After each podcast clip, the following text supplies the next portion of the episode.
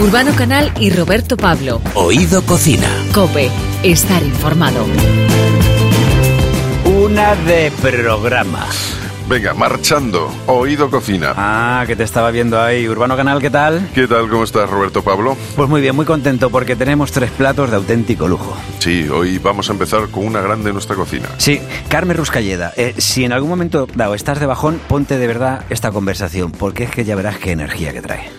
Totalmente energética Carmen Ruscalleda, pero también Vanessa Martín, que nos viene con todas las mujeres que habitan en mí. Sí, un disco que es una preciosidad y, por cierto, nos viene a hablar también de, de sus gustos culinarios. Efectivamente, descubriremos alguna receta interesante.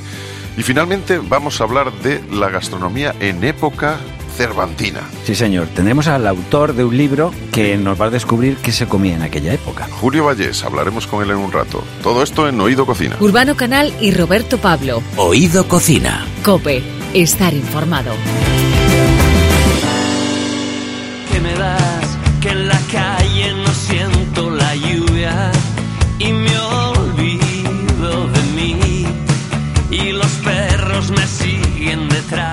30 años de trabajo y amor por la cocina bien merecen cerrarse con felicidad. Y así se llama el libro de esta chef que acaba de cerrar hace nada las puertas del restaurante donde ha conseguido los mayores logros que puede conseguir alguien que se dedica a la cocina. El cariño de los comensales y el éxito ante la crítica. Lo certifican sus tres estrellas Michelin, el colofón a una carrera que empezaba hace tres décadas en la tienda familiar en San Paul del Mar y que acaba en el restaurante de San Pau, templo del buen comer y refugio para foodies de todo el mundo. Y detrás de esta historia, una pues de nuestras chefs más reconocidas y en este programa una de nuestras chefs favoritas, Carmen Ruscalleda, bienvenida. ¿Qué tal están todos ustedes? Estamos de maravilla. Qué bien, qué bien.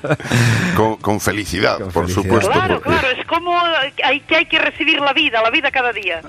Oye, vuestra historia eh, tiene un final feliz, ¿no? O sea, podríamos decir eso de Colorín Colorado. Este cuento, no sé si se ha terminado, pero vamos, que, No, que no, el final continúa, es continúa, continúa. continúa. Digo, por eso es un final que, Es un que tiene, que tiene trayectoria, ¿no? Sí, correcto, correcto. Es como que haya, ha caído el telón profesional en, en San Pau, en San Paul de Mar, pero continúan los telones levantados en Barcelona y en Tokio, y en las escuelas, y con los medios con ustedes. Uy, y, la- y una cantidad de propuestas en la mesa. Sí, tenemos ganas de continuar. Esta era la idea, por supuesto. Claro que sí. Lo celebráis con este libro, que es eh, Felicidad, que tiene 14 recetas, 140 fotografías de Carles Allende. ¿Qué podemos ver en él? Una parte de historia, ¿no? Sí, sí, sí. Mira, los textos que son de Rosa Rivas ha buceado en lo más íntimo, eh, personal y profesional. Am, esas 14 recetas son a raíz de 14 capítulos que narran cocina y vida. Y el relato, que es, eh, que es diverso, que es relato de, de juventud, de novios, de la familia de mi marido, de, de mi familia, de viajes a Japón, de cuando abrimos en Barcelona, de, de los productos de San Paul. Cada uno de los capítulos rescata una receta que es la que la provoca el propio capítulo. Por lo tanto, es un libro que proclama la ilusión por una profesión. Bueno, es, un libro que, que lo que es- está mostrando entonces es cómo se ha cocinado vuestra vida en los últimos años. Sí, sí, bueno, nuestra vida yo tengo la sensación que ha ido del brazo de la cocina. La cocina ha sido como que ha escrito el guion de nuestra vida. De hecho, eh, bueno, llevamos toda la vida juntos. Eh, fíjate, con Tony tenemos los dos, eh, encaramos ya los 67 a punto de, de cumplirlos y empezado nuestra vida juntos a los 16 años. Fíjate. Imagínate cuántos kilómetros llevamos juntos. La cocina fue de las cosas que más nos unió, porque en aquel momento, fíjate si nos remontamos a los años 70, eh, cuando una parejita de novios iba a un restaurante reputado en Barcelona, la, la recibían con una mirada como cuestionando dónde va esa parejita, que no les corresponde tanto el servicio como los comensales que estaban en la sala. No ocurre ahora esto, no ocurre. Ha Se ha socializado.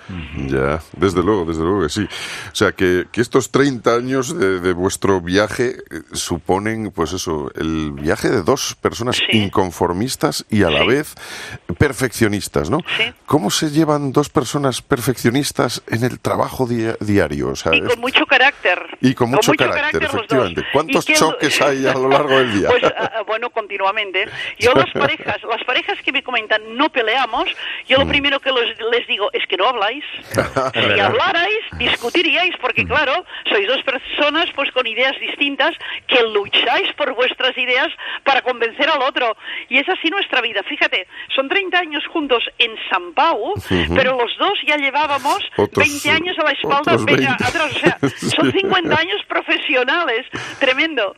Sí, desde luego. Oye, Tremendo. Y si tuviéramos que, ya que estamos tan gastronómicos, como es lógico, si tuviéramos que decir cuál ha sido el ingrediente más importante en estos años, ¿cuál piensas, cuál dirías que es? Ah, bueno, el ingrediente más, eh, más importante yo creo que ha sido la propia comarca.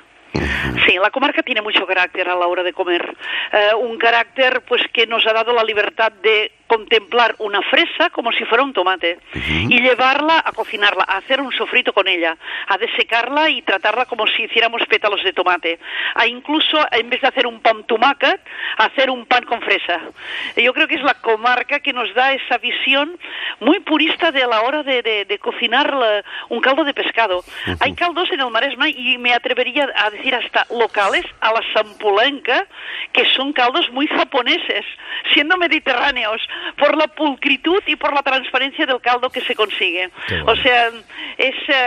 mm, mira, yo siempre defiendo que depi- depende de dónde naces, te imprime un carácter a, a la hora de comer que te acompaña toda la vida. Sí. Y eh, la familia de Tony es una familia muy marinera, la mía es más cárnica y más terrenal, y aquí hemos hecho una fusión interesantísima. Por lo tanto, de pequeños, en la mesa siempre se hablaba de comida, no existía el televisor, naturalmente ese señor que va emitiendo mensajes y ahora parece el invitado más importante, se hablaba solo de comida, y eso, bueno, nos eh, ha sido muy provechoso para nosotros. Hay que decir que estamos hablando de, con Carmen Rusca Lleda, que estamos hablando de su libro Felicidad, estamos hablando de su vida, digo, como has dicho tanto la comarca, puede haber quien piense que estamos hablando del Señor de los Anillos, ¿sí, no? bueno, la comarca es el Maresma. La comarca es el Maresma, eh, cerca de Barcelona, la costa, la costa de Barcelona. Desde sí, luego. sí, es verdad, es verdad. Pero también has, has dejado caer por ahí eh, un poco la, la importancia que tiene Japón en Sí. vuestras vidas, ¿no? Desde Sí, luego. sí. O sea, lo, lo tiene en el, como en el punto de partida de vuestra forma de entender la cocina y lo tiene un poco en el, el de llegada, ¿no? Porque también Correcto. tenéis allí dos estrellas Michelin ahora mismo en Tokio. Sí, sí.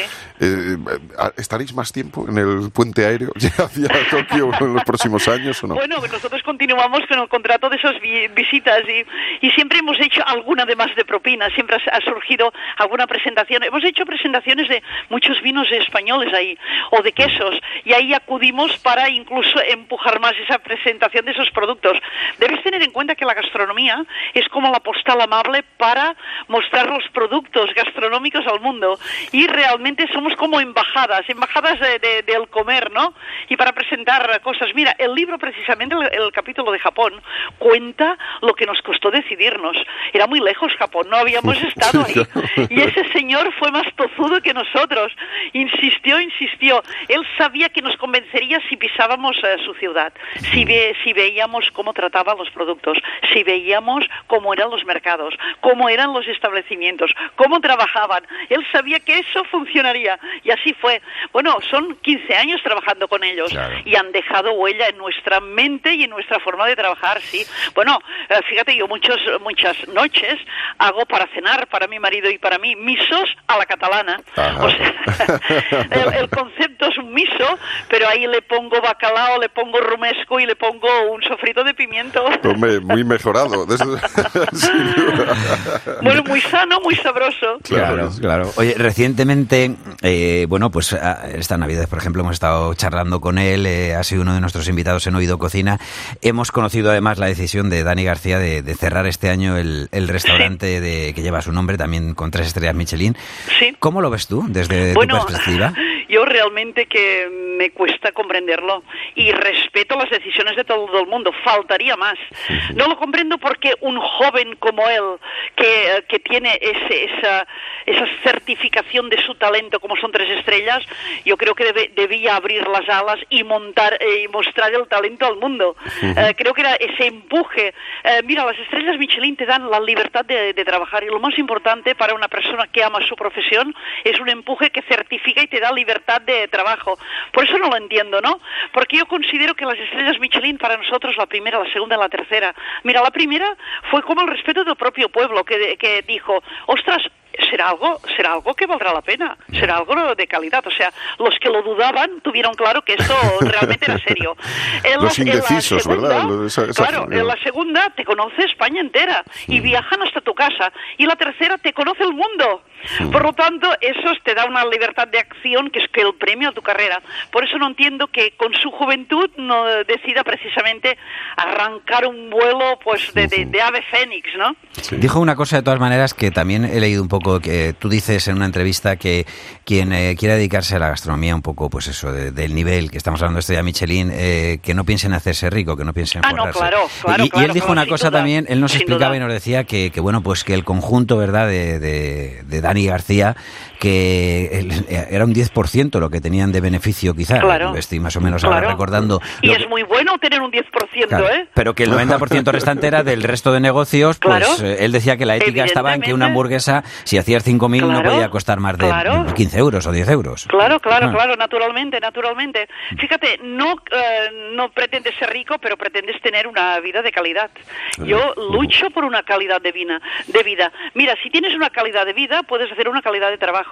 Y por lo tanto, yo me he sentido muy cómoda, pues trabajando con Barcelona, trabajando con Tokio, para que San Paul, pues no le faltara detalle. Y naturalmente, para que ese, esa, eh, esa muestra de, gastronomía en San Paul de Mar había realmente el dinerito que, te- que, que ganaba fuera, sin duda alguna. Desde luego. Eh, cuesta, eh, oyéndote con esa energía con la que te oímos, que bueno, que es eh, habitual en ti, por cierto, eh, pensar en que, que hay una, efectivamente, bueno, tú lo has dicho, que no va a haber un retiro, se- simplemente eh, se cierra una etapa y se empieza otra. Pero ¿qué. ¿qué caminos vais a explorar en los próximos años, Tony, Balam, tu marido y tú? Pues mira. Lo que puedas eh, contarnos, claro. Sí, sí, sí. No, no, evidentemente, las cosas que, que no están cerradas no, no puedo contarlas. Claro. Eh, pues eh, continuamos con, los, eh, con las puertas abiertas, tanto a Barcelona como a Tokio. Incluso Barcelona ahora- hemos tomado más compromiso. En el hotel, sabéis, este año el Hotel Mandarín Oriental celebra los 10 años de la ciudad. Estamos con ellos desde el primer día en el espacio gastronómico de Moments con mi hijo Raúl Balam. Pero ahora hace ya un año y medio que llevamos el compromiso de, de toda la gastronomía que sirve el hotel. Los desayunos, la- las meriendas, las comidas, las cenas, los eventos, los room service. Eso ya es realmente un trabajo importante porque, fíjate, no es lo mismo un, un equipo gastronómico de un restaurante que siempre están los mismos, las mismas horas, el conjunto trabajando, que un hotel que está abierto 24 horas atendiendo a un cliente que, por ejemplo, llega a las 5 de la mañana porque su avión se retrasó y ese señor tiene apetito y ese señor debe servirle una sopa jet lag para curarle. Lo tanto, eh, en estos hoteles hay tres equipos humanos que están haciendo el turno de las, el turno de su jornada laboral Claro. y evidentemente es mucho más difícil formar a esos equipos. Por lo tanto, yo ahora tengo como el sentimiento que no soy jugadora, soy más entrenadora. Y vamos a continuar en, e- en ese campo. Eh, también, mira, una cosa que colaboraba cuando tenía tiempo de los días libres de domingos o lunes, trabajaba para las escuelas. Me gusta mucho ir a las escuelas de primaria y de secundaria. Yo creo que llegará el día que la alimentación, la gastronomía, la cocina será un te- una temática lectiva que En algunos sitios parte- ya está, ¿eh? En, En algunos sitios, digo, sí, ya no. está. Por ejemplo, en. Huelva sé que hay colegios donde Ah. se da como asignatura. Bien, pero, mm, pero no es para todo el mundo, o sea, Claro, será por sí. la decisión de la escuela. Sí. Aquí, aquí hay muchas las escuelas que lo trabajan, pero es por empatía de la propia dirección de la escuela o de los profesores que lo trabajan como una temática extraescolar o dentro de esas materias que crean para que el, el niño incluso se divierta en, en clase. Por lo tanto, nos citan a los cocineros, participamos en ellas, hacemos el colofón o incluso eh, participamos en una de, de esas clases y eso eh, he creado incluso una herramienta para esos niños Mira, ayer es- estuve en Puigreig, en una escuela de, de unos niños y trabajamos, hicimos oda a las acelgas. Qué bueno. Y oda a las legumbres. Eh, claro, y, y oda al bocadillo de, pues, eh, de, de fuete de salchichón. Y, y al final, de porque ese desplegable es muy divertido, incluso es de un papel irrompible, inmanchable, y al final hay una tarjeta roja, sa- saco tarjeta roja, pues que hay que ah, no abusar de la sal, ni abusar del azúcar, ni de esa briochería que hay industrial con unas grasas eh, con dudas, que además eh, seducen y hay como el universo a caballo de, de, de una magdalena o de un cupcake. Fíjate, hablando de, educación, eh, Carmen Ruscalleda, eh, poco conociendo tu trayectoria, tú aprendiste pues con tus padres y Sí. fue un, pues es un aprendizaje. Yo creo como hemos hecho muchos de los cocinillas que no hemos llegado evidentemente a ser profesionales, lo comentamos Sí. muchas veces Urbano y yo, pues de estar al lado de nuestra madre, preguntarle y esto, ¿por qué lo Sí. haces y tal? Porque nos gustaba. Tu Mm. hijo, te pregunto esto porque no sé si tu hijo, claro, es muy diferente en nuestras madres que a lo que tú has hecho, ¿no? O sea, a- a- al compromiso que tú un día adquiriste con lo que iba a ser tu futuro de la cocina y tu hijo hoy en día es otro de los grandes chefs de nuestro Sí. país. Entonces, no sé si aprendí un poco como tú también estando a vuestro lado o fue más eh, a nivel profesional.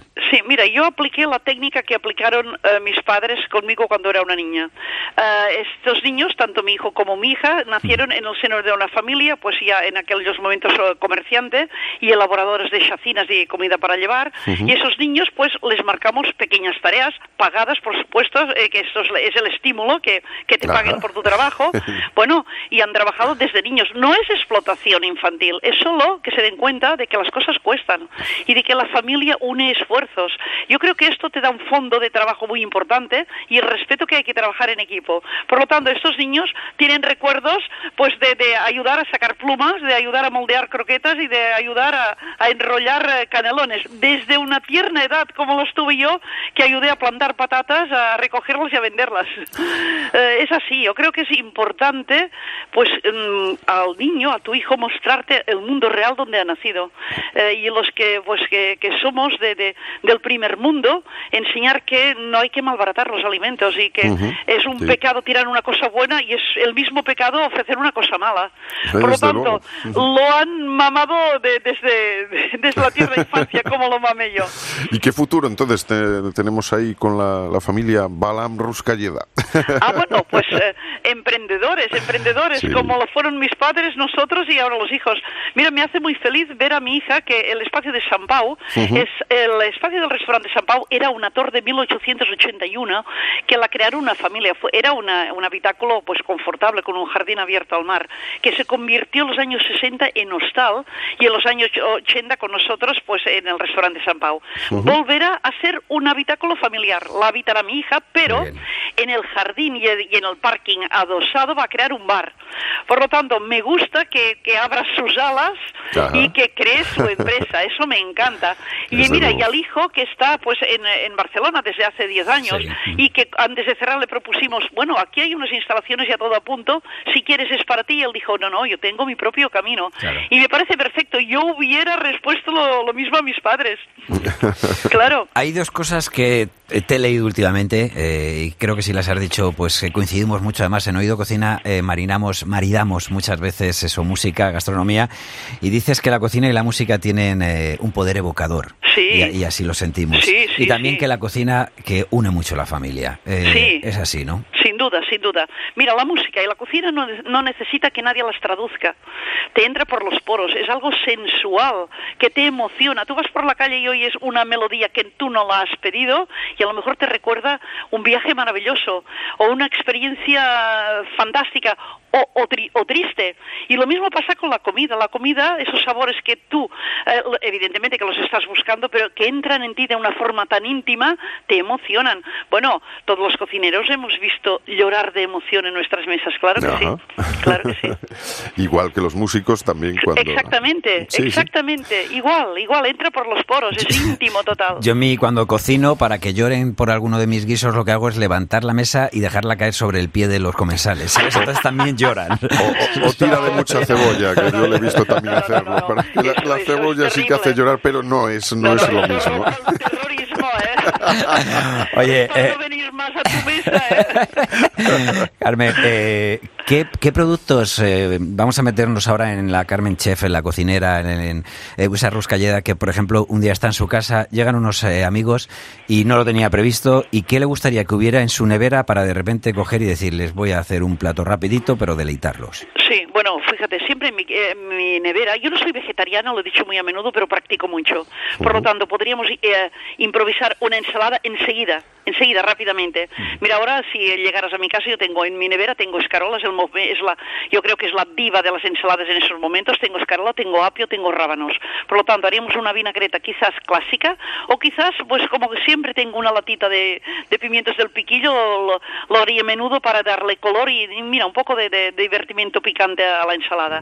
Ah, tengo siempre pasta, tengo siempre arroz, Ah, tengo siempre en mi, en mi ah, congelador bolsitas de una cucharadita de un sofrito de, de cebolla, de un sofrito de puerro, de un sofrito de, de tomate, eso siempre lo tengo en el congelador.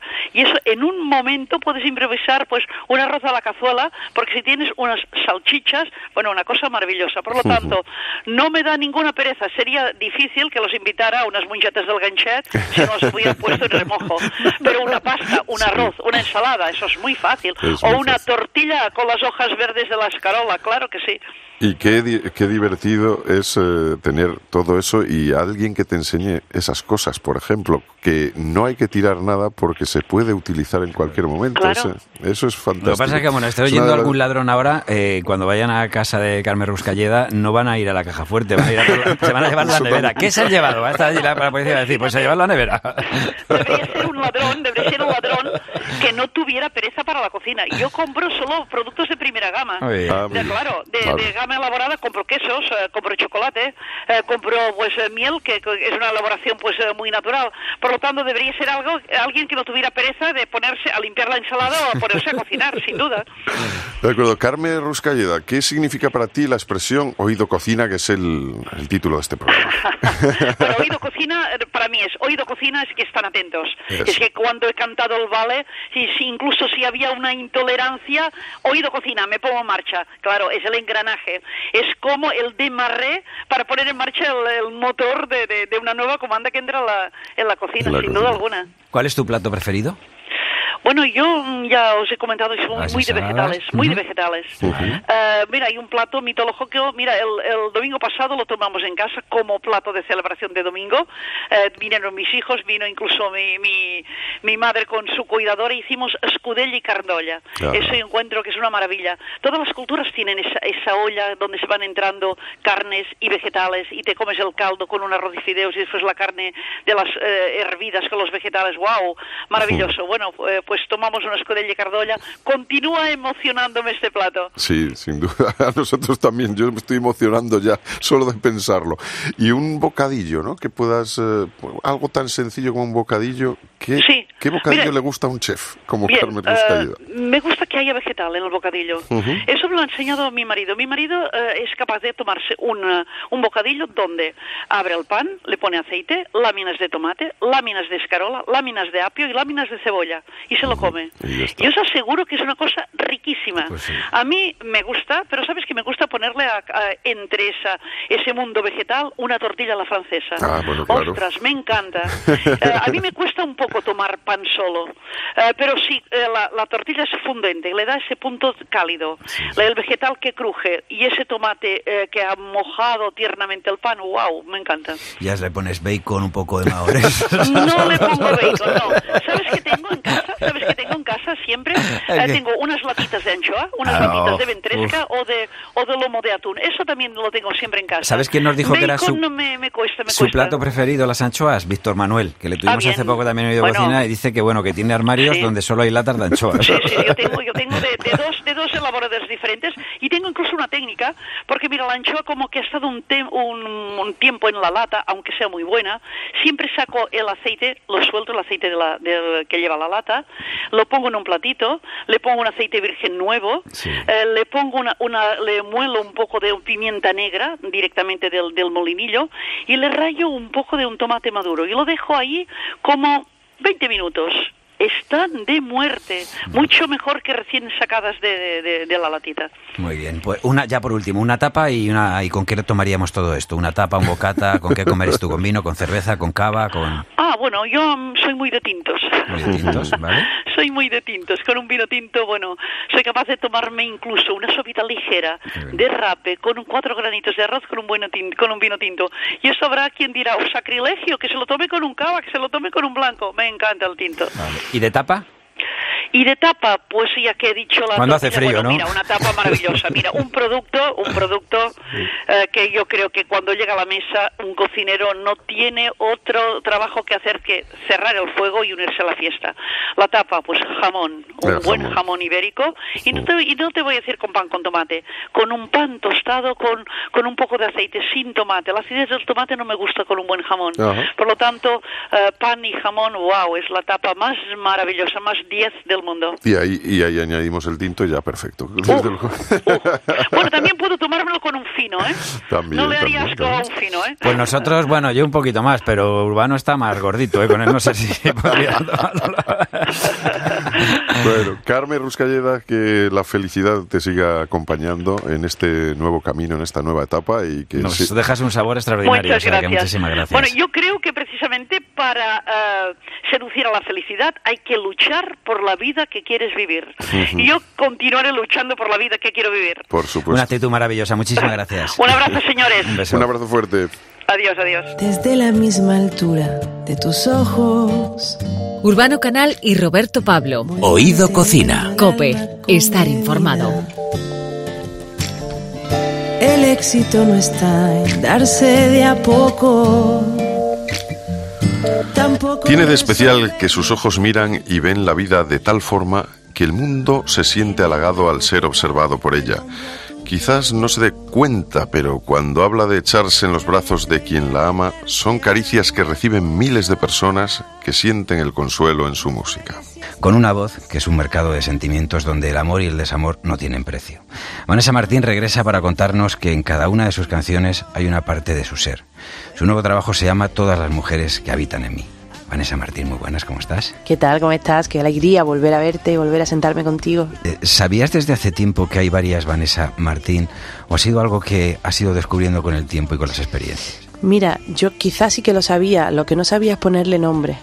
Pero sí que es verdad que yo creo que todos tenemos dentro, yo creo que múltiples personalidades que van aflorando según lo que vayamos viviendo. Lo que sí que es verdad que yo no era consciente de que esto tiene un nombre, ¿no? Y que de repente es verdad que, mm, que todas eh, estas Vanesas de las que hablo forman, me forman a mí y que la vida ha hecho que depende de lo que vaya viviendo, de repente me he sorprendido a mí misma actuando o respondiendo de una manera que ni yo misma pensaba que iba a ocurrir. ¿Te has visto en alguna situación que hayas dicho, no me imaginaba ser así? Yo, fíjate, te voy a decir, yo dejé de conducir porque un día me vi eh, agresivo. O sea, me vi de repente, pues lo típico que todo el mundo tenemos un encontronazo con alguien, no sé qué, y de repente me puse aquí con el otro, ah, no sé qué, tal y cual. Y, cuando llegué a casa, o sea, eh, me, me sentí tan. Dije, este no soy yo. Y luego lo pensaba y decía, coño, si soy yo, que lo he hecho yo. ¿Sabes? Bueno, y, dije- pero- y estuve casi dos años sin coger el coche porque me vi tan mal, o sea, me pareció tan, tan algo que yo criticaba y tal. Digo, ¿cómo he, po- he podido? Que simplemente lo que hice fue llamar la atención a otra persona y en vez de lo típico de que una discusión de esta de coche que al final te acaba llamando tonto y no sé qué, y cada uno se va Sí. por su lado. Sí, pero por una discusión de estas, tonta, Sí, sí, sí. al final he visto yo mucha gente que se ha salido del coche de una manera demasiado violenta. Fíjate que yo creo que, que esto es una de las cosas que yo sí que he aprendido a aceptarme, ¿no? Yo tengo un pronto también. Bueno, también, en este caso lo tuyo sería puntual porque nada más que hay que verte la cara. Lo tengo con cumplido, pero, venga. pero yo tengo un, un pronto que, que he aprendido a aceptarlo y ya está. Yo de 0 a 100 a veces eh, voy muy rápido, pero también se me va muy rápido después y soy cero rencorosa. Entonces, es verdad que en el coche lo tengo bastante controlado. Yo antes era más impulsiva, pero, pero hay otras cosas que sí que yo con la mala educación o con la impertinencia no, no puedo y, ya, y no me callo, ya lo digo directamente. Y le puedo decir perfectamente a una persona, eres muy mal educada. Y me quedo tan tranquila. Del mismo modo que enamorarse es placentero, lo contrario puede tener su puntito de placer. O quizá piensas que es un fastidio. Desenamorarte es maravilloso para escribir y para expresarte a través de un arte. Eh, es una jodienda para tu vida personal, pero a los que somos creativos yo siempre busco la parte positiva ahí.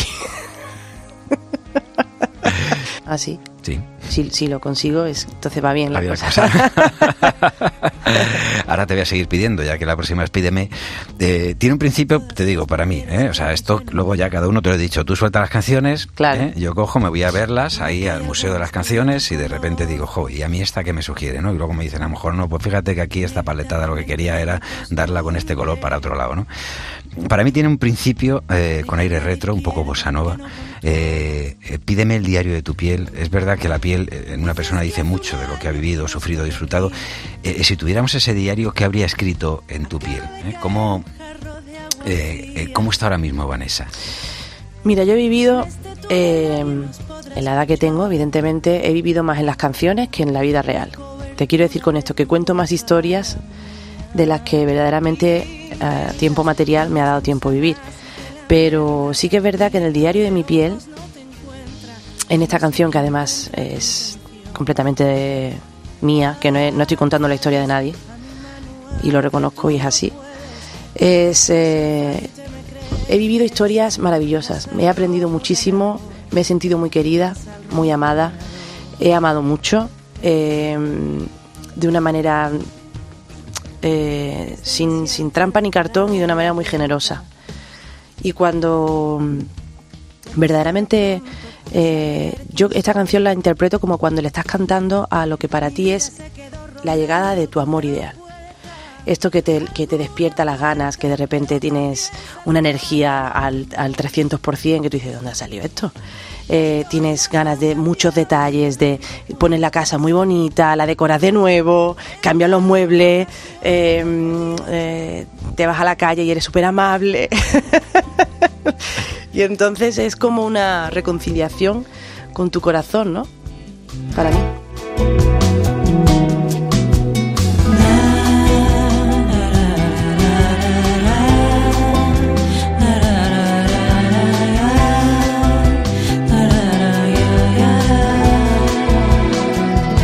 Va cayendo la lluvia lentamente a tu paso, tormenta. Estamos hablando con Vanessa Martín, eh, eres risueña como estamos comprobando, pero también de carácter. ¿Te consideras más de caricias o más gata y esquiva? Yo soy más de caricias. sí. Ajá. Hay varias canciones que yo las interpreto como una necesidad de volver a recuperar nuestro espacio, pero con distintas connotaciones. Como por ejemplo un billete de avión. Pero para mí hay una obra que es para llorar y resucitar, que es que no. Es bestial como un tema tan desnudo puede llegar tan a fondo, ¿no? ¿Cómo te metes en una canción así? ¿Cómo, ¿Cómo es que la conviertes en una especie de obra de teatro? que no es una canción que a mí, a día de hoy, y sé que mucho tiempo y en la gira me va a pasar, me, me mata por dentro, ¿eh? Me mata y, y yo misma cuando la escribí y la estaba cantando, decía, ¿yo, ¿yo por qué hago esto? Si esto me va a doler la cabeza a mí después los conciertos y me voy a retorcer. Eh, es, eh, es una canción tan pura y tan verdad tan verdad que yo no, no, no, no tiene explicación. O sea, explicarla es ensuciarla de alguna manera, ¿sabes? Porque yo creo que está tan clara y- y querer a alguien así, ojalá a mí me quisieran así después de que la historia acabe. Ojalá de esa veces me manera. imagino volviendo a conocerte, volviendo a aquella tarde, aquella estación, bajando por la calle de las aguas. Teníamos el tiempo y la misión. A veces te imagino callándome la boca, llenando de argumentos nuestra constelación. Eh, Vanessa Martín, ¿tú eres, eh, te gusta comer? Me gusta mucho comer. Vale. Eh, ¿Cuál sería tu plato preferido? Pues mira, tengo varios platos preferidos como buena comilona y disfrutona gastronómicamente hablando. El gazpachuelo es eh, uno de mis platos preferidos, además típico malagueño. Además, mm, me sale muy, muy rico. Y precisamente mm, hace unos días eh, hice gazpachuelo y me salió divinamente. ¿Cuál Cualquier día te invito. No, a la receta. Dinos cuál es, cómo es la receta del gazpachuelo de Vanessa Martín. Mira, pones a cocer patata, o sea, papa, y, y cuando, y bueno, yo lo- también, aparte, gambas con su cáscara y todo, y cuando ya están las gambas cocidas, aprovechas ese caldo y se lo viertes a, a donde estás cociendo la, papa, evidentemente pelas la gamba, se la echas, a veces le echo pescada, otras veces no, y, cuando ya está la papa casi cocida, le echas a, eh, un- huevos, depende de los comensales, pues cinco personas, evidentemente cinco huevos, yo que sé, lo que quiera cada uno, se lo echas así en crudo, ¿no? Y se va haciendo con el, con el calor del caldo, se va haciendo el huevo y se va cuajando. Apartas, cuando eso está hecho, apartas el, el agua y haces una mayonesa, que yo la hago, la hago yo. ¿Le ¿Echas ajo? no, no, mayonesa, Mayonesa. sin más. Y después, cuando vas eh, desliando la mayonesa, muy poquito a poco con el agua, porque la, la- la historia del gazpachuelo y lo peligroso es que se te corte la mayonesa al desliarla con el agua. Entonces yo suelo coger con el cazo un poquito de agua caliente, la voy echando en, la, en el vaso de la turmi, de la batidora, y, y la voy desliando y la voy mezclando con un poquito de agua fría, para que no se me asuste la mayonesa. Y ya después, cuando ya está líquida la mayonesa, espesita pero líquida, eh, la voy desliando con una cucharita muy poco a poco, poco a poco en el, en el caldo donde está la papa, el huevo, la gamba y demás. Y eso está. Qué Pues tiene que estar fantástico, desde luego. Bueno, ya sabemos que tu plato favorito pues tiene raíces eh, de tu familia. Pero ¿cuál es tu tapa preferida? Boquerones en vinagre, Boquerones en vinagre. Un bocadillo. un bocadillo. Me gusta mucho de pavo braseado con guindilla. Pavo graseado con, con guindilla. Esto te lo haces tú. Lo hago yo. A decir, digo, hay algún sitio que lo has encontrado, o sea que... No, no, no. vale. si tengo que elegir en un sitio, un, un- ¿cómo se dice? ¿Pepito aquí se dice Sí, también? un pepito de ternera. Eso es. Un pepito, claro que sí. ¿Y para beber? Vino, tinto. Vino tinto. El mejor plato que hayas probado en tu vida, que me imagino que vendrá por parte de, la, de tu madre. Los callos. Los callos. Mi madre es la reina del callo. De verdad, te lo juro por Dios. Cuando mi madre hace callos, vienen los vecinos de alrededor con un tupper, que son muy graciosos. Toñi, me da un poquito. Y mi madre ya hace un hoyón, porque ya sabe que, a lo que viene. Y mi tío, y, y mi tía Nati, y todo. Ya, eh, pero es la reina del callo, de verdad te lo juro. Cuando, cuando yo me levanto por la mañana, cuando me quedo a dormir allí, y ella sabe que me gusta, y, me, y ya me pongo a oler, y, y, el- y- y escucho el, el pitorrillo este. La olla, vamos. Mira, me, me- me pongo que digo, parece que tengo 10 años, de verdad, te lo juro, es maravilloso. Fíjate, eh, la música, una de las cosas que hace es eh, hacernos crear momentos que ya pasaron, nos llevan muchas veces, ¿no? Al pasado, nos de repente, igual que los olores, ¿no? Y estabas hablando, la, la comida, la gastronomía tiene mucho que ver con el olor, es, es fundamental, ¿no? Completamente. Entonces, ¿te pasa, por ejemplo, llegar a algún sitio y por el olor de lo que en ese momento se está guisando que te venga un recuerdo de algo especial? Completamente, mm, me pasa muchísimo y además eh, la gente que le gusta comer y que le gusta comer bien, yo me fío muchísimo más de esas personas y me gusta mucho compartir ese rato, ¿no? Y la sobremesa y, y la gente disfrutona que de repente, a mí me gusta mucho descubrir sitios, ¿no? Y que alguien me diga, pues han abierto un sitio en, en Arturo Soria que no sé cuánto, no sé qué, pues que ya voy yo, nada más que tenga tiempo ya voy ahí. O la vaquería en Ponzano. Eh, ¿La vaquería se llama? Sí, ¿no? Sí. Eh, pues ahí, ahí fui yo, nada más que me lo dijeron, a los tres días estaba yo ahí. Bueno, pues dinos algún sitio que para ti sea especial y que tengas como una especie de refugio. En Málaga tengo el, el Morata, que es maravilloso, en Pedregalejo. Que, bueno, y muchos más sitios, Miguelito el Cariñoso, el Cabra, eh, el Maricuchi, nada, en, en Pedregalejo. Yo siempre en Málaga, siempre, siempre, siempre me escapo por ahí, por aquella zona. No nada, porque es un barrio pesquero, eh, un barrio de pescadores que, que ahora es como, eh, está como súper de moda y de toda la vida han sido son casitas bajas que los hombres salían por la noche con sus barquillas y están allí las barquillas y, y, y ahora es como súper cool. Fíjate, hace poco estuvo Dani Martín aquí con nosotros y él nos hizo una receta de... Era pasta con carabineros, que también nos, nos dio Buah, qué maravilla. detalle a detalle, sí, sí, era una cosa súper exquisita. Y no es quién fue quien nos dijo, Manu Tenorio, que le dijimos entre dulce y salado, y dijo, ¿y por qué hay que elegir? Y es verdad. ¿Y por qué hay que elegir tanto en la vida? Claro. Sí, en cualquier momento te viene bien cualquier cosa. Por cierto, déjame que te diga aquí en Madrid un sitio que está en la latina que se llama Sanlúcar, que, que se come las ortiguillas de mar, ¿te Buah. gustan?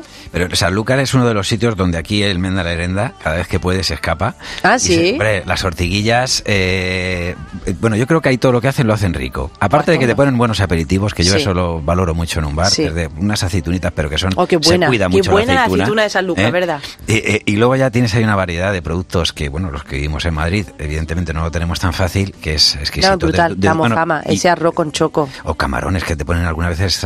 Que, Qué bueno. Bueno, que es una cosa Qué que- bueno. exquisita totalmente. Eh, a, mí, a mí mi familia me encanta y estoy muy agradecida de, de- de haber nacido ahí porque somos gente muy divertida entre nosotros y estamos que no somos estas familias que los ves comiendo y, y- y están serios o están no somos como no sé como que nos encanta eh, estar juntos y, y contarnos las cosas y tenemos mucho sentido del humor y nos reí- nos metemos mucho los unos somos los Simpsons pero versión 2.0 pero vaya tal cual Bueno, ¿qué canción ponemos de todas las mujeres que habitan en mí para cerrar esta charla sobre la sobremesa de la comida? Ay, así como medio alegre, ¿no? Vamos a Lo poner. que tú quieras. Pues vamos a poner Pídeme. Pídeme. Para que nos pidan muchas más.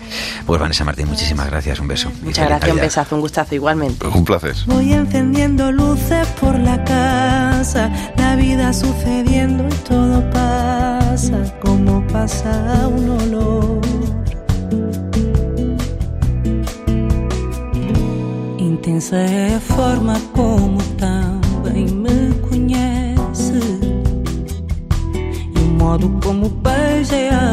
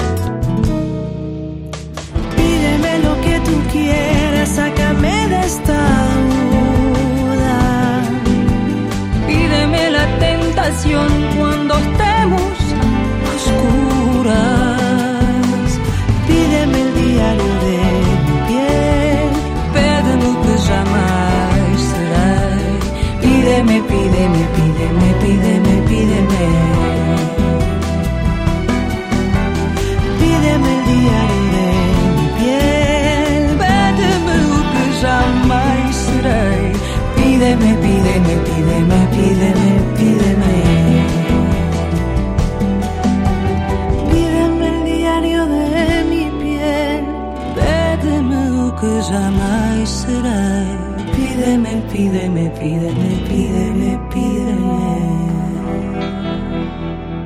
Urbano Canal y Roberto Pablo. Oído Cocina. Cope. Estar informado. Nunca es tarde para las palabras, para la orilla del mar, nunca es tarde.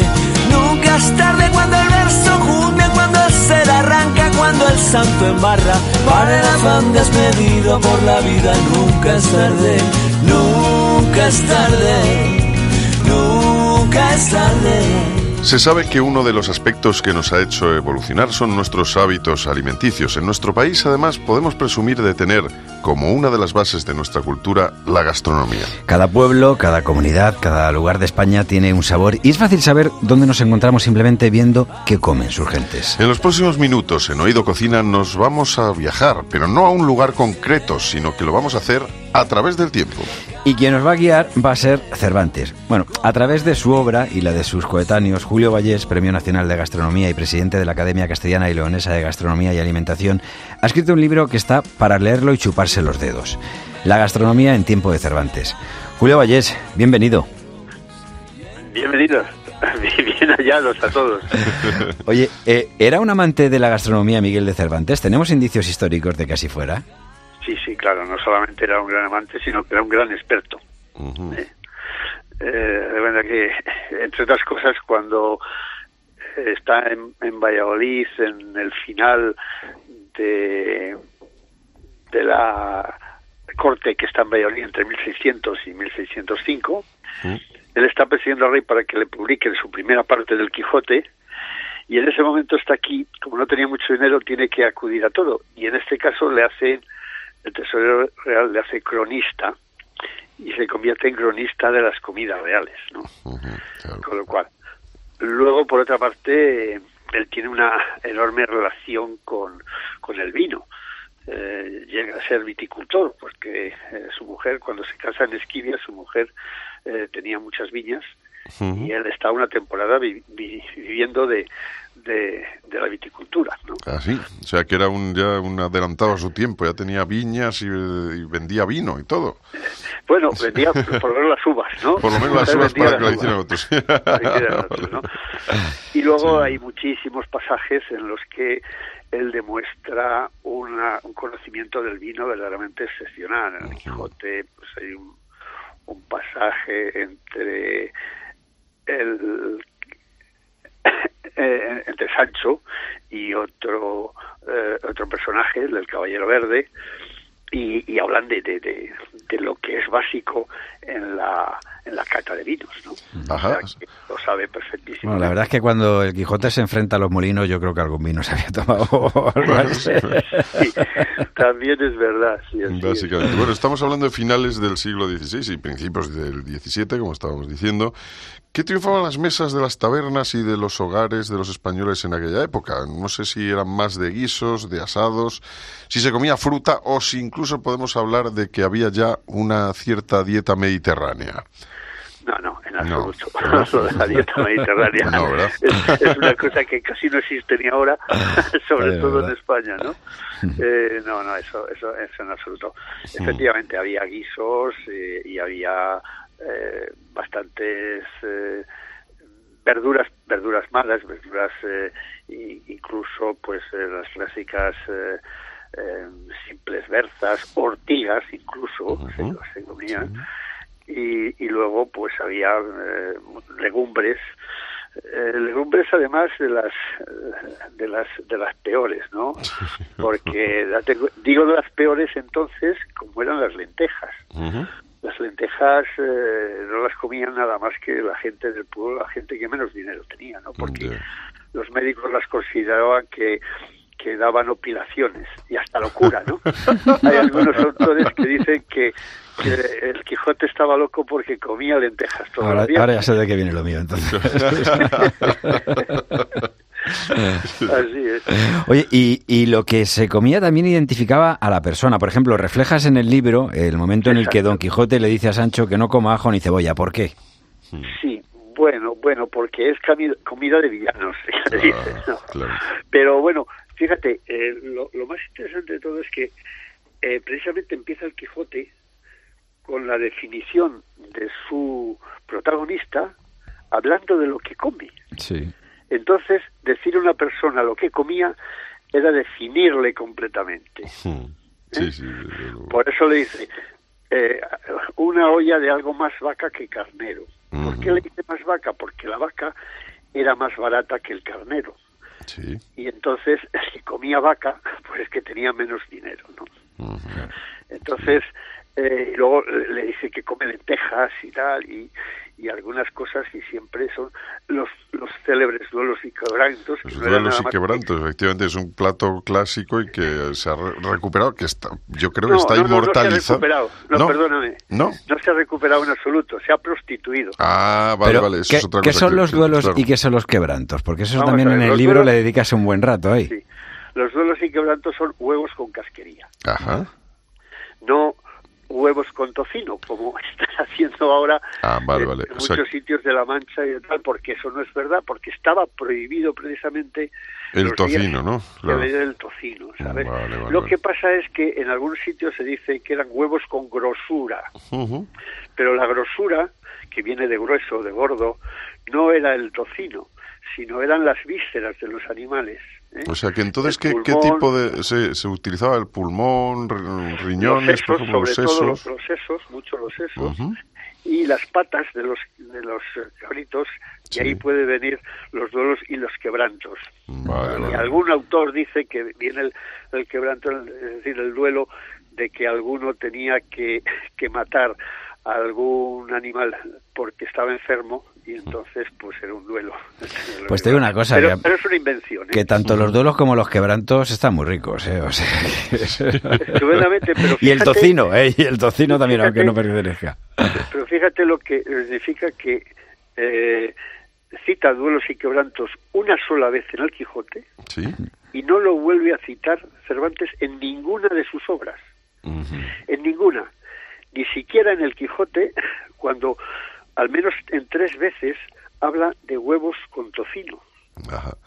O sea que, que efectivamente si ahí está diferenciando, ¿no? tocino, Claro. Los hubiera dicho que eran duros y quebrantos. Sí, sí, sí.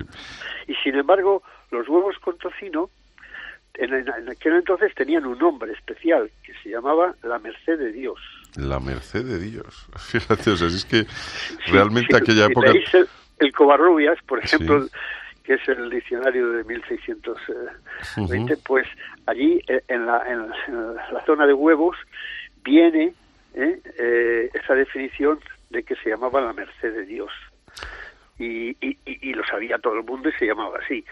Y no, él no dice que coma la merced de Dios, sino que dice huevos y quebrantos porque era otra cosa. Porque intenta resaltar que los, los esos eh, duelos y quebrantos eran la casquería, que era lo más pobre que había. Lo más pobre que había en, en aquella época. ¿Qué otros platos son eh, los que figuran o aparece? ¿Qué, qué otras referencias gastronómicas aparecen en el Quijote? Bueno, aparece muchísimas cosas, porque hay obras que a, a- a veces son impensadas, eh, como es el Rufián Dichoso, en el que en una merienda hace una descripción maravillosa de algunos pescados y les cita en una, en una poesía exactamente eh, haciendo poesía cómo se guisaban exclusivamente esos dos tipos y si recoges los recetarios de la época ves que esos pescados se, se, se hacían así. Eh, tiene unos conocimientos enormes de todo el tema luego pues en Rinconete y Costadillo pues hace toda una exhibición eh, enorme de eh, por dónde van las, las cosas en el, en el orden a los, a los aperitivos. Y cita incluso eh, camarones, eh, cita eh, todo tipo de cosas. Incluso empiezan a aparecer los, los pimientos Sí. ¿eh? Sí. rellenos, porque Anda. dice a- pimientos ahogados, alcaparras ahogadas en pimientos. Mm, o sea qué que bueno. habla de pimientos que están metidos en las. Julio, eh. Como hemos dicho al principio, España tiene una variedad gastronómica que es impresionante, es parte de su cultura. Eh, como experto, ¿tú qué eres eh, en este tema? ¿La sociedad española ha sido siempre consciente del potencial y suerte que tenemos de tener una gastronomía tan variada y rica? Creo que no. Eh, vamos a ver, está, está empezando a, a tenerlo ahora, pero ¿sabes lo que pasa? Que tenemos un excesivo pu- pueblerismo, que digo yo. Somos muy pueblerinos, de forma que en cada región solo destacamos lo de nuestra región. Cuando en España hay tal cantidad de cosas, una, una eh, profusión de, de- de- de platos tan fantásticos en cada una de ellas, que es eh, algo absolutamente irrepetible. No, no existe en ningún sitio del mundo. Tú vas a Italia, yo acabo de estar ahora en Navidades, y, y, y no- y no sales de la pasta y de la pizza, ¿eh? y alguna cosa más. ¿eh? Eh, pero y, y vas a todos los sitios del mundo. Y, y sin embargo, aquí está la diversidad de cosas que hay. Solamente de cocidos en España habrá más de 90 Ujú. Fíjate. Sí, Mm. cierto. cocidos, ¿eh? Sí, sí. Unos con unas cosas, otros con otras y tal. Y, y- y- y teóricamente sería un plato. No te digo de los arroces, pues imagínate, no solamente es la paella, son muchísimas cosas, muchísimas. Sí, es verdad. No, no, la verdad es que la variedad es eh, absolutamente maravillosa y eso nos hace... Eh, eh, seguramente la idea que tenemos de cómo era la sociedad en este periodo de nuestra historia viene reflejada por la literatura y por cómo se han llevado al cine o las series que, que recogían eh, los libros, libros como el tuyo. Eh, ¿Qué se bebía en la época de Cervantes? ¿Cómo eran los bares y cantinas de ese tiempo? eh? ¿Se daban aperitivos eh, o eso ya No, llegó no, más tarde? Normalmente no. Ya te cuenta que, por ejemplo, los mesones de carretera, que les cita mucho Cervantes y habla mucho con ellos y, y el Quijote se produce, eran sitios donde en algunos tenías que llevarte tú la comida. Ajá, o sea que lo que Te- tenían te eran los odres de no vino famosos.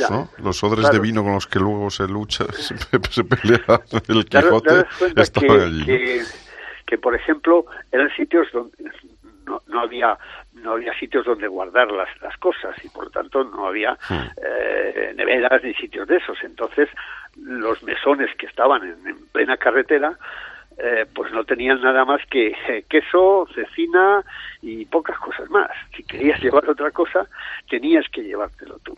¿eh? Y entonces ellos sí que te lo, sí que te lo hacían. Pero ¿y en las ciudades una taberna de ciudad eso? Sí, las tabernas, sí, sí, sí, había tabernas, había muchísimos. En Madrid había una célebre taberna que se llamaba la Taberna de los Cien Vinos, ¿eh? que realmente tenía cien vinos, ¿no? Cien vinos diferentes. La, de- la visitaba mucho. Cada uno tenía un poquito más de agua, ¿no? Felipe IV.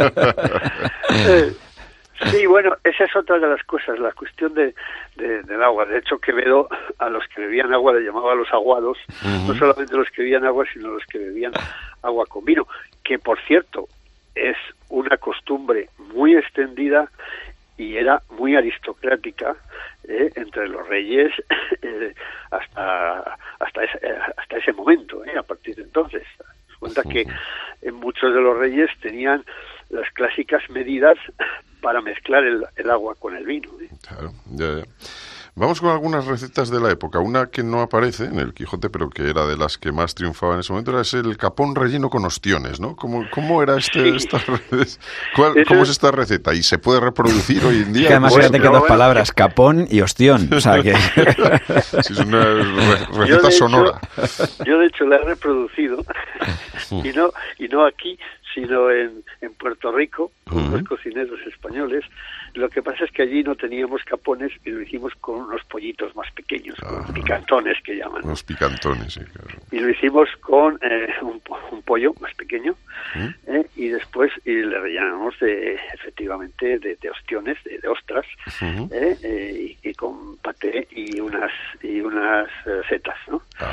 Y luego se larda iba lardado con una lamprea lardar sabes qué es el rodear Sí. el, el alimento con algo para para asarlo o meterlo no Sí. y se lardaba se, rodea- se le rodeaba de una lamprea y se metía al horno Pero, o sea, que esto es una, una recreación en toda regla, ¿no? De una Es receta. un plato súper barroco, Sí, es un plato muy barroco de la época. ¿eh? de, de Cervantes y efectivamente que tenía pues no una gran necesidad, sino estos platos eran prácticamente platos de reyes, pero que, que existían en algunos de los figones. Haz cuenta que, por ejemplo, la palabra figón, que ahora la tenemos un poco denostada, Sí. en época de Cervantes los cinco o seis grandes figones que habían en Madrid eran como los restaurantes de tres estrellas. Ajá. Claro, o sea, que era, que era un O sea, que era al revés, ¿no? Sí, de lo que ahora entendemos por por figón entendemos una cosa como muy muy vasta, ¿no? Pues entonces De- era... dejas, Julio, muy claro en, en el libro que, porque digo que hoy en día parece que con tanto reality, tanto programa dedicado a la cocina, por ejemplo, como este, como Ido Cocina, eh, parece que, est- que estamos inventándola y la cocina la gastronomía, como decimos en nuestro país, que eso, que es tan variada, que es, que es tan rica, es porque justo tiene mucha tradición, o sea que... Pero a, a mí me ha llamado mucho la atención eh, que he visto en el libro, eh, en la gastronomía en tiempos de Cervantes, recordamos que, que estamos hablando con Julio Vallés, que ha sacado justo el libro que se llama así, La gastronomía en tiempos de Cervantes, que la aceituna era un producto que se consumía bastante y por lo que he podido entender, eh, en, eh, algunas veces en el postre. Sí, sí, el postre clásico de, de ese siglo y del anterior era queso con aceitunas.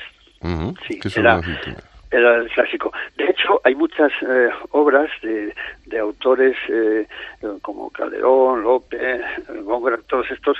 Ahora, algunas veces cuando hacen una conversación y alguien llega tarde, le dicen, vuecencia llega a las aceitunas. Ajá. O Cuando sea, se dice alguien que llegaba a las aceitunas es que llegaba tarde, llegaba al final. Claro, es como decir, llegas al postre, ¿no? Sí, sí. ¿Y, y cómo estaban aliñadas? O sea, ¿era O como mi- la de o hoy? mi abuela que decía, llegas al humo las velas. Al humo las velas. que llegaba al humo las velas a misa es que llegaba al final. Al final, cuando sí, los- sí. Que digo que aliño llevaban este, las aceitunas. No sé si eran parecidas Bueno, a las que muy tenemos diverso. hoy. Muy hay, diverso. hay montones de, de recetas de aliños, ¿eh? Eh, generalmente con hierbas, con, con, eh, con romero, eh, también con sal, eh, también eh, con, eh, con hierbabuena, ¿eh? con ajo, etcétera. Aliños, pues prácticamente muy parecidos a los que se hacen ahora. ¿eh? Ujú. Y ya de ellos, en algunas partes del Quijote habla de las famosas aceitunas, dice él. O sea, Las dice famosas que- aceitunas. Que, son famosas, ¿eh? Famosas aceitunas. Famosas en el mundo El- entero, el- es verdad, y es una de las Claro. cosas que, que exportamos junto con el zumo que sale de ellas, por supuesto. Ese aceitito de oliva. Eh, ¿Hay alguna cosa, Julio Vallés, que, que creas que existía en la época cervantina de, de nuestra gastronomía y que temas que se pierda? Aparte de lo que ya hemos hablado, evidentemente, de los duelos y quebrantos, que ya has mostrado que, que no, Sí. no se está haciendo mismo, como se debe. ¿Vale? ¿Alguna otra cosa? Sí.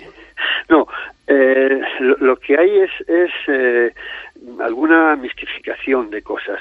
Hay, hay una, una cosa que a mí me, no se está haciendo y que es un plato, un plato árabe que se llamaba almojábanas. ¿Ah? Las almojábanas era, es un plato del siglo XII. Yo estoy haciendo ahora un trabajo sobre el conde Ansúrez de, en Valladolid, que va a ser no- 900 aniversario de su muerte, y estoy investigando sobre eso. Y ya, ya entonces había almojábanas, y es simplemente una empanadilla rellena de queso Sí. y que se fríe y se, se pone por encima miel y canela y tal. Eh, este plato eh, se ha perdido un poco. Yo aquí le estoy eh, tratando de, de revitalizar en Castilla y León, y hay algunos restaurantes que lo hacen. ¿Ah, sí?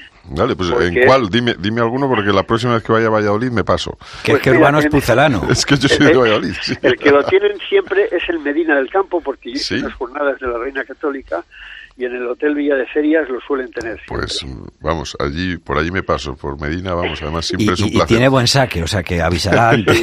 Además, eh, en, Medi- en Medina del Campo, si a ese restaurante le decís que os prepare una comida isabelina, os va a, Ah. preparar una comida bueno. que más o menos también es de un poco antes de la época de... ¿Qué, qué producto era el más decía, apreciado? fíjate, esta almojábana, por Sí. ejemplo, es el postre tradicional de Santa Fe de Bogotá. Anda, Se ha conservado allí porque la llevaban los españoles Sí, y, sí. y aquí se ha perdido. Se ha Y aquí se ha Es una perdido. lástima. Digo que, Julio, ¿qué producto era el más apreciado o caro? ¿Y, qué- y cuál era el que más le gustaba a Cervantes? Bueno, el producto eh, de las carnes por excelencia era el carnero. Era el plato estrella, el plato que, que era la carne más cara, pero eh, tened en cuenta que estamos hablando de un animal de, de por lo menos 18 meses, ¿eh? Que ahora no nos lo comemos ni harto de vino. Si no eran costillitas de cabrito, vamos. Sí, No, era no, no, no, era carnero. Era un bicho, Carnero. ya, vamos, hablando. Yo he tenido ocasión de probar un carnero de 18 meses Sí. aquí y el solomillo es parecido al de la ternera, ¿eh? Vale. de color, de sangre, de todo, o sea que no tiene nada que ver el, el- la carne con eso. Y, y un plato que era eh, entonces un poco estrella era el manjar blanco. ¿eh? Eh, el manjar blanco eh, es una cosa que yo me he atrevido a decir que es el origen de las croquetas. Ah, porque mira, realmente bechamel. lo es, ¿no? Claro, que es que, es, Es un- es una que tenía que ver bechamel. con la besamel, claro. Claro, es una pues es una bechamel hecha. Lo que pasa es que en lugar de harina de, de trigo hecha con harina de arroz. Y en lugar de hecho con leche de vaca está hecha con leche de almendras. Mm. Y además lleva azúcar. Y además lleva pechuga de polla. La polla era una gallina que no había puesto todavía, muy tierna, de la cual se utilizaba la, solamente la pechuga en hebras. Y con todo eso y un- unas gotas de, de, de azahar, de flor de azahar o de rosas, Sí. con todo eso eh, se hacía una pasta. ¿Eh? Una pasta manjar blanco. Y en la época de Cervantes, en Madrid, había unas mujeres que se llamaban manjar blanqueras Ajá. que lo vendían por la calle. Fíjate. ¿Cómo se conservaban los productos? Por ejemplo, el pescado también se comía, ¿no? Pero ¿y cómo lo conservaban? ¿Que era todo salado o fresco? No Sí, podía no- ser, no- ¿no? Normalmente salado, normalmente salado. Solamente los reyes, mira, por ejemplo, el, el Carlos eh, Felipe III y el duque de Lerma aquí en Valladolid, en la época que estaban aquí, mm, tomaban un pescado muchísimo más fresco que el del corte inglés o de las, las porque se le traían a la posta desde Santander. y en, en- en día y medio llegaba a Valladolid, ¿no? Eh, eso era imposible si no fuera de esa forma. El resto era pescado cecial, que se llama, que eran las las clásicas, lo que llamamos pescadas, ¿eh? que, que estas eh, pescadas en principio no eran de bacalao, sino eran de pescadilla o de pisota. O sea, era del, del pescado más débil que había porque la merluza es un pescado que se estropea enseguida. Entonces se, se, se, se secaba, se hacía láminas y era el pescado que, que venía. Pues Julio Vallés, Premio Nacional de Gastronomía, presidente de la Academia Castellana y Leonesa de Gastronomía y Alimentación, autor de este libro, La gastronomía en tiempo de Cervantes, ha sido todo un placer e intentaremos eso, nosotros también hacer por pedir en los bares ese tipo de, de platos que queremos que se preserven de nuestra clásica gastronomía del siglo de oro. Eso es. El siglo de- así es. En un lugar de la Mancha. Eso, por ejemplo. Muchísimas gracias, Julio, un abrazo, muchísimas gracias. A vosotros, muchísimas gracias. No es la primera vez que los errores te acompañan. Miéntete si ves. Esto ha sido todo por hoy. Os esperamos dentro de 15 días, ya sabéis, en este podcast que solo podéis escuchar en cope.es. Y que además no llena, como puedes comprobar, y entonces te quedan ganas de otro más, que vendrá dentro de 15 días. Urbano Canal y Roberto Pablo. Oído Cocina. Cope. Estar informado. Cuando todas las historias se te quedas.